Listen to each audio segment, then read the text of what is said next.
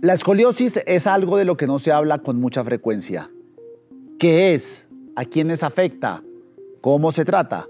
Soy Diego Santos, periodista, y les doy la bienvenida a Cuida tu Salud, un podcast de la Fundación Santa Fe de Bogotá, donde abordamos el tema más importante para todos nosotros, la salud. Antes de sentarnos a hablar con nuestro invitado de hoy, debo decirles que la escoliosis es una curvatura anormal de la espina dorsal. La mayoría de las veces se desconoce la causa de la misma, pero las estadísticas indican que se produce más en mujeres que en hombres. Para hablar de escoliosis nos acompaña el doctor Fernando Alvarado, quien es cirujano de columna de la Fundación Santa Fe de Bogotá. Doctor Alvarado, bienvenido a Cuida tu Salud. Gracias, Diego. Gracias por la invitación a toda la fundación y al grupo organizador del evento. Bueno, la primera pregunta es directa. Yo ya definí desde lo amateur que puedo ser qué es la escoliosis, pero ya con un término más, más médico, más, más científico, ¿qué es la escoliosis y cuál es su desarrollo? Para nosotros la escoliosis se define como cualquier desviación coronal, o sea, de frente de la columna, de más de 10 grados, medido en una angulación que se llama el ángulo de Cobb. Es una medida que utilizamos nosotros mediante una radiografía, sacamos una medida radiológica y cuando vemos que esa desviación de la columna es más de 10 grados, se define como escoliosis. Ok, para, para aclararlo ya, desviándonos del término de, médico, es una curvatura de la, de la columna. Sí, una desviatura de la columna que está por encima de 10 grados. De 10 grados. Perfecto. ¿Cuáles son los síntomas o una persona cómo llega a saber que tiene escoliosis? Porque seguramente hay unas que sí es claramente la inclinación, eh, la desviación es de mucho más de 10 grados y es, y es, pero, y es muy evidente, pero cuando son 10 grados, ¿cómo se da cuenta el paciente que la tiene?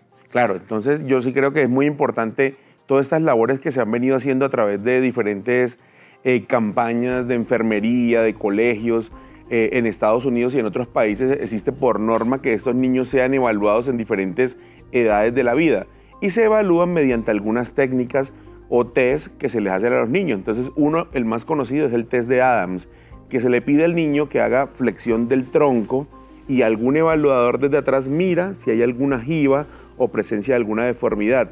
Y ante esa sospecha se le manda una solicitud a los padres diciéndolo como que su hijo tiene una simetría en el test de Adams, por favor llévelo donde un médico. Adicionalmente también se mira la altura de los hombres, de los hombros, la talla del tronco, si hay jivas o no jivas. Entonces es muy importante y, y, es muy curioso porque tenemos un pico muy documentado de detección mayor de escoliosis precisamente como en esos periodos vacacionales, donde tal vez los niños van a hacer algún tipo de actividad en natación y sus padres logran por fin ver esas jivas, ¿no? esas asimetrías en el tronco, cosa que también es muy difícil de pronto en ciudades como Bogotá, donde siempre andan con mucha más ropa, chaquetas y precisamente pasan desapercibidos. Pero cuando están en, con tendencia a ropas deportivas y esto es mucho más notable ver esas, esas deformidades. ¿Cuáles son los síntomas? O si, si, si, no es visible porque el papá o un amigo o un compañero vio, oye, tú tienes algo raro en la, en, la espalda, el síntoma que experimenta un paciente con... Sí, generalmente eh, la deformidad de la columna se manifiesta precisamente por ese tipo de malformaciones o de desviaciones en la columna. Todos estamos acostumbrados de pronto o esperamos que la, que la escoliosis duela. Y de 100 niños, solo 23 pueden llegar a percibir en algún momento algún, grado de dolor. O sea ¿Un, que ¿Un dolor muy agudo o un dolor...? Es un dolor agudo que pueden llegar a presentar, pero generalmente, en términos generales, les decimos a los papás, la escoliosis no duele. ¿Sí? Porque si uno espera que le duela, generalmente no es el signo que detona como una fractura o una inflamación, que el niño cuando le duele es que consulta. Acá es un detalle mucho más estético y visible de su deformidad.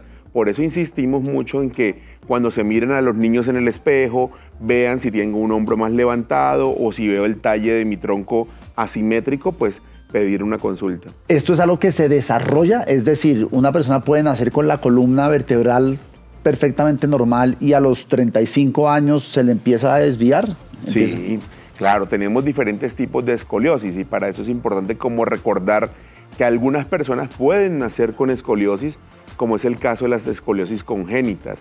Se deben a desarrollos o malformaciones durante el periodo embrionario del embarazo que hace que sus vértebras no sean como en forma de cuadraditos, sino como en forma de triangulitos. Y esta forma de triangulito hace que su columna vaya creciendo de forma desviada. Existen otras causas, como las sindromáticas, que son cuando los niños tienen algún síndrome genético, las idiopáticas, que son de causa desconocida, y esas pueden ser desde muy niños, la adolescencia o ser la presencia de una escoliosis del adulto. También es importante recordar que las escoliosis no solamente es en niños, sino que los adultos también pueden desarrollar escoliosis de tipo degenerativo. Yo te, haciendo la investigación de este podcast, leí en alguna parte, no recuerdo muy bien la fuente, que la escoliosis se suele desarrollar más en niñas que en niños. ¿Es eso cierto? Sí, la relación es mucho más frecuente en niñas que en niños. Precisamente existe algún tipo de herencia y existe algún tipo de componente genético que se ha documentado en la literatura hasta de un 30%. Por eso es muy importante que si la madre o algún familiar en primer grado tiene o tuvo escoliosis, sus hijos y sus descendencias sigan evaluándose que no vayan a presentar algún tipo de malformación. Usted dice que tuvo escoliosis, me imagino que es probablemente alguien fallecido que tenía escoliosis o la escoliosis se puede curar. Sí, claro, eh, fallecido o que se trató, por eso de pronto hice la referencia a tubo escoliosis. Claro, pero ese tubo me llamó la atención porque eso quiere decir que sí se puede curar, sí se puede tratar. Sí, sí, totalmente. Yo creo que nosotros cada vez insistimos mucho más en un diagnóstico que sea precoz, o sea, un diagnóstico temprano. Por eso es que les insistimos tal vez a los padres, a los mismos niños, que se evalúen que sepan si tienen algún tipo de malformación, asimetría, desviación de su columna, que consulten y una consulta a tiempo, una escoliosis, puede llevarnos a diferentes tratamientos. Y los tratamientos podríamos decir en forma general que podrían llegar a ser tres. Uno, que es observar a los pacientes. Hay unas curvas que su magnitud no es tan grande, que su potencial de desarrollo, de malformación a futuro no es tan grande eso es que se mantendría dentro de esos 10 grados que estaba mencionando al comienzo. Entre 10 a 20 grados uno podría decir que se mantienen y que simplemente los vigilamos de forma clínica o imagenológica en una secuencia de periodos de tiempo. Existen otros que están en periodo de crecimiento, desarrollo, que necesitan o se benefician de la utilización de algún tipo de dispositivo como corsés, que son chalecos de diferentes formas y características que ayudan a corregir la escoliosis y Para hacer un símil, eso vendría a ser como los brackets en los, como dientes, Más o menos ayudan a que no empeore y que algunos que son flexibles corrijan su deformidad. O sea que existe un porcentaje que responde a este manejo conservador con los, con los dispositivos conocidos como corsés. Y existe un parámetro por encima de más o menos 40 grados de desviación que ya piensa uno que es mejor operar. Ese ya es el que parece una S a veces, o parece una C. O... Ese es el que parece una S o C. La S o C, muy interesante esa, esa comparación, depende también mucho de la causa. Las curvas que se llaman escoliosis idiopática del adolescente son generalmente esas S, o sea que tiene una curva torácica derecha y lumbar izquierda. cambio, la curva que es una C, que es mucho más amplia, generalmente corresponden a algún tipo de alteración neurológica. O sea que se ve mucho en niños que de pronto durante el parto o el nacimiento tuvieron algún tipo de sufrimiento, hipoxia cerebral y que quedaron con algún tipo de componente neurológico. Eso nos hace diferenciar entre si es una C o una S, dependiendo de la etiología de la, de la enfermedad. ¿Qué tan limitante puede ser sufrir de escoliosis? Yo, yo, creo que en el fondo, dependiendo mucho de la causa de la escoliosis, pueden realmente tener implicaciones a futuro y es sobre todo si uno las deja progresar. Por eso hablábamos muy enfáticamente acerca de un valor angular y que se tienen en cuenta otros, la localización, el grado de madurez, pero en general uno debería tratar de contenerlas para que no progresen, porque si empeoran realmente nos vemos enfrentados luego a problemas o a repercusiones cardiopulmonares que pueden presentar estos niños. Entonces su pulmón, su parte cardíaca va, no va no dando buena respuesta frente al desarrollo de un niño normal que se puede poner a caminar o a correr. Eh, estas curvas generalmente, a pesar de que la magnitud aumenta mucho a grados muy, muy, muy severos, pues eh, generalmente pueden llegar a ser operados también. Pero lo que yo siempre les explico a los papás es, si logramos detenerla a tiempo y controlarla, seguramente esa cirugía va a ser mucho más predecible, prevenible y como que las complicaciones pueden llegar a ser menores que si las dejamos aumentar de una forma muy severa. Realmente las curvas muy severas pues se corrigen, pero tienen mayor riesgo de presentar complicaciones. ¿En, la cirugía o, para la vida del paciente? En la cirugía, sobre todo, y en el posoperatorio. O sea, son curvas muy, muy, muy, muy agudas, muy severas, que toca principalmente en términos generales. Uno podría decir que la cirugía consiste en poner unos implantes que se conocen como tornillos y hacer unos cortes muy pequeños para hacer colocación de esas barras y de esa forma alinear la columna. Para esas curvas severas toca quitar estructuras de las vértebras, como decir pedículos o cuerpos vertebrales, para que esa misma columna pueda corregir, lo que implica que existe mayor riesgo vascular, mayor riesgo neurológico que se pueda producir durante la cirugía. O sea, pero es una cirugía compleja. Generalmente sí, es una cirugía que consideramos que en cirugía de columna no existen cirugías leves o de baja complejidad, por llamarlo así. Creemos que si las quisiéramos catalogar, todas son de una complejidad moderada o muy alta. Y creemos que para eso deben existir como unos criterios muy importantes a la hora de uno escoger su cirujano, la institución donde se va a operar, quiénes la operan, qué grupo hay interdisciplinario, porque no solamente depende el manejo de un cirujano de columna, sino de muchas especialidades que nos están ayudando. Desde el grupo de valoración inicial, donde tenemos nutricionistas, fisioterapeutas, médicos eh, que llenamos escalas funcionales, psicólogos, psiquiatras infantiles, hasta todo el grupo quirúrgico que incluye el anestesiólogo, el neurofisiólogo, el fisiatra que nos ayuda a leer los potenciales, que es como un dispositivo, un computador que nos va diciendo durante la cirugía si la médula se está lesionando o no se está lesionando y lo que nos permite dar tranquilidad de poder ir a hacer maniobras para ir corrigiendo esas deformidades. ¿Es, una cirugía que demora mucho tiempo? Sí, generalmente dependiendo del grado de complejidad pueden ser cirugías que abordan bastantes horas quirúrgicas o de hecho, cuando son casos muy severos, hasta días quirúrgicos. ¿Por qué días? Porque se plantean en varios tiempos quirúrgicos que llamamos nosotros. Quiere decir que hoy es el día uno donde entramos y hacemos una cirugía de 6, 8 horas y paramos paramos y a los 10 días, a la semana, a los 15 días se continúa con la segunda cirugía de otras 10 horas y a la tercera semana otra cirugía de otras 10 horas. Entonces se hace de forma escalonada, ¿sí? pero eso se hace en casos muy severos.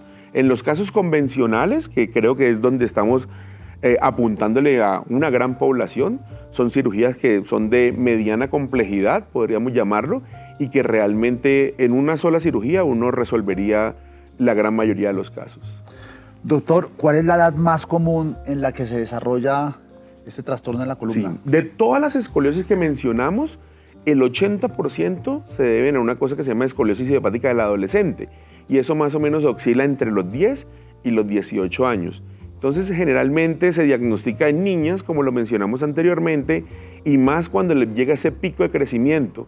Y ese pico de crecimiento está muy relacionado generalmente con su primer día de la menstruación, con su primer desarrollo menstrual, que generalmente ahí empieza un influjo hormonal a afectar la columna y esa columna empieza a desviarse de forma más progresiva y más notoria, sobre todo con la relación de si se ha desarrollado la niña. ¿Esto puede afectar la vida diaria de una persona? Pues en, curvas o leves o moderadas, creeríamos que no. Tenemos muchas personas y conocemos pacientes que a pesar de tener curvas leves o moderadas, hacen su vida normal. Siempre les insistimos que es muy importante mantenerse un buen balance muscular, que mantengan un buen balance de músculos, que su parte abdominopélvica sea bastante fuerte y que de esta forma ellos pueden realizar cualquier actividad, hacer deporte, trabajar, ir a la universidad. Pero creo que lo más importante es cuando llegan a hacer curvas muy severas esas sí pueden ya tener una repercusión sobre la funcionabilidad de las personas. ¿Y las familias?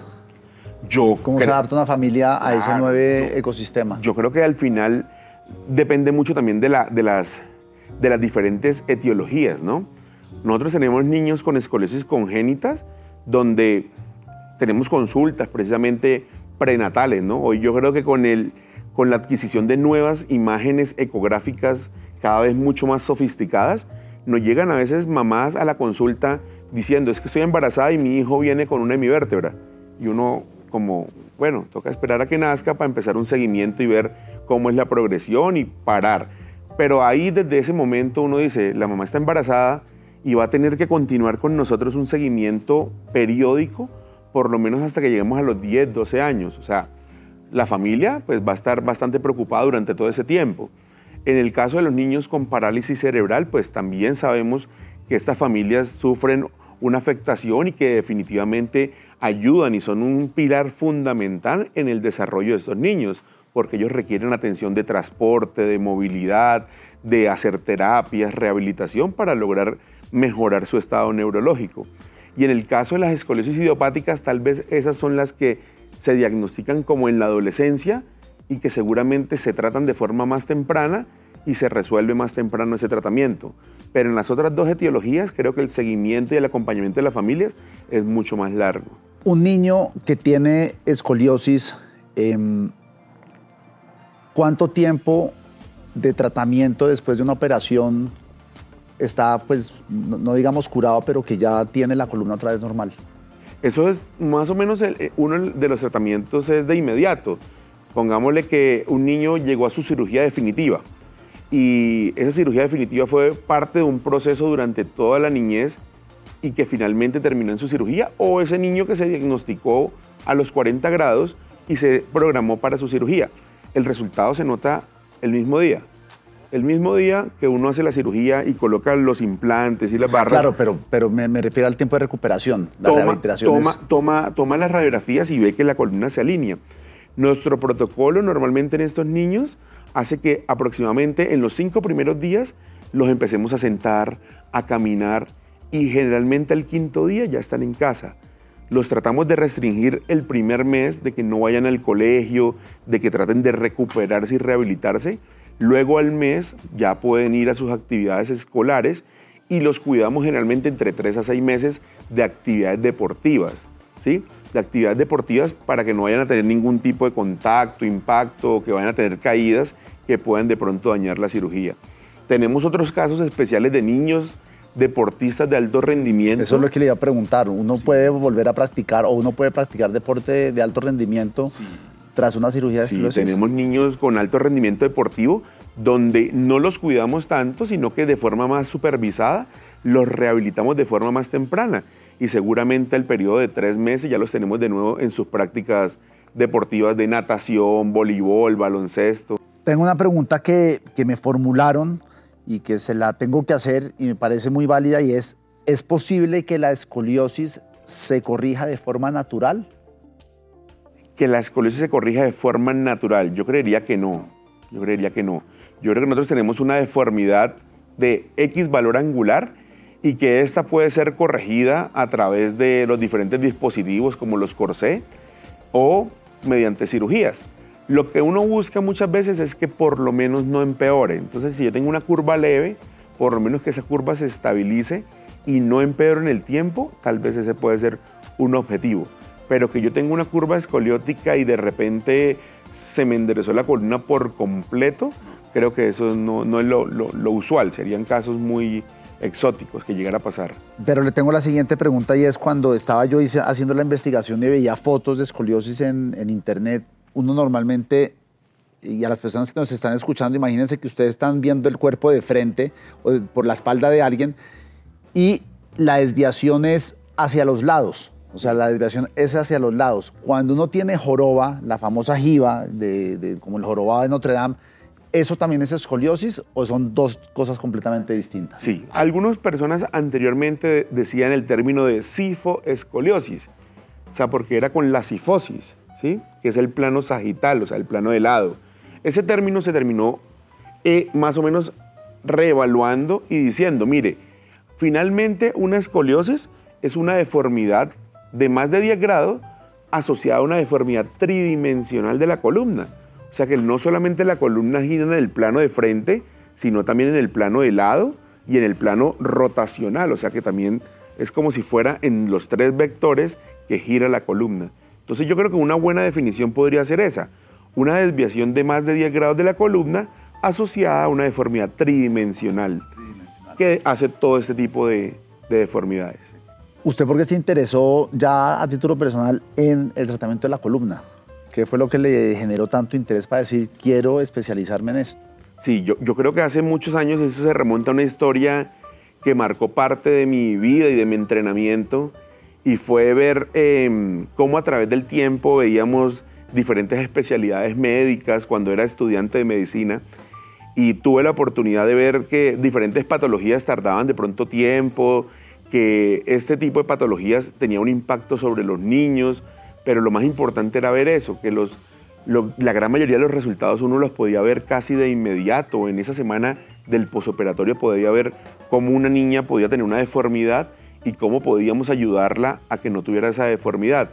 Creo que esos primeros pacientes en los cuales yo era simplemente estudiante de medicina, acompañaba a los doctores a ver ese tipo de pacientes, empezó a marcar mucho la atención de decir que qué bueno es poder ayudar a estas personas que tienen deformidades, que está catalogada como una cirugía compleja y que sigue siendo cirugías complejas y que generalmente en el ámbito general a los, podría decirlo que en general a los ortopedistas o a los médicos, no es un campo que genere mucha atracción, como en otras eh, supraespecialidades, no sé, los ortopedistas somos más cirujanos de caderas, de rodillas, de hombro, de, de manguito rotador, pero este tipo de patologías que son raras también, que tiene una población muy cautiva, no muchas personas se interesan por manejarla. Y creo que eso fue lo que hizo que posiblemente me entrenara, que buscara las personas, los profesores que eran los en ese momento los más adecuados o llamativos o los que más tenían experiencia, reputación, tanto en Colombia como en Latinoamérica. Y tuve la oportunidad de poder compartir con varios de ellos para que me enseñaran y compartir experiencias y entrenarme. Hoy por hoy, pues cirujanos de columna, expertos en escoliosis, somos un grupo bastante limitado desde la Sociedad Colombiana de Ortopedia. ¿Usted sabe cuánto es el número de personas que sufren de escoliosis en Colombia? No, tenemos esos datos. es increíble porque en, Colombia existen muy pocos datos, muy pocas estadísticas de distintas enfermedades y demás. Sí, no, no, no existe un registro único que nos ayude a, tener ese dato de cuál es la incidencia de escoliosis en nuestro país. En Estados Unidos sí existen números generalmente y creo que cada vez se está logrando más es por el diagnóstico temprano por esto que estamos haciendo, porque queremos que las personas del común entiendan qué es una escoliosis, cómo yo puedo diagnosticar o saber si mi hijo, mi sobrino, mi familiar tiene escoliosis. Y creo que eso es una campaña que hemos venido haciendo a través del tiempo. Como les mencionaba al comienzo, en Estados Unidos existen normativas, en 25 estados existe esa norma de que los profesores o las enfermeras son los que hacen un tamizaje de escoliosis visual y si ven que el niño tiene alguna simetría, le mandan una nota al papá y ese niño no vuelve al colegio hasta que no tenga un diagnóstico de que fue un cirujano de columna y se le descartó o no se le descartó.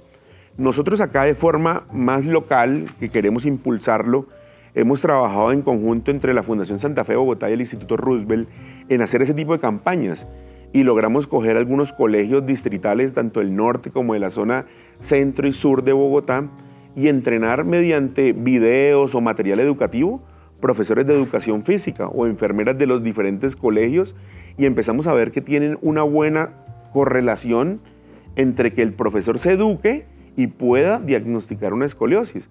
Entonces también creemos y seguimos impulsando que esta puede ser una tarea de salud pública en el cual nosotros estamos comprometidos a enseñar y educar a la gente para que verdaderamente la detectemos de forma temprana y no como Diego lo mencionó usted al comienzo, en esa típica que ya llega tan desviada que cualquier persona dice, ah, ese tiene escoliosis.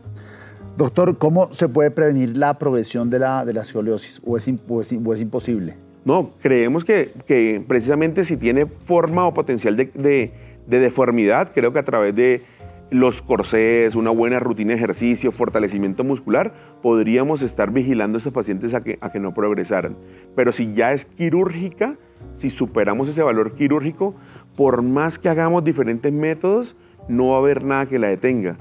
Y eso nos pasa también frecuentemente en la consulta. Yo les digo a los papás, nadie quiere operar a sus hijos, pero es importante entender de que si no se hace de una forma o cuando verdaderamente está indicado, va a seguir progresando.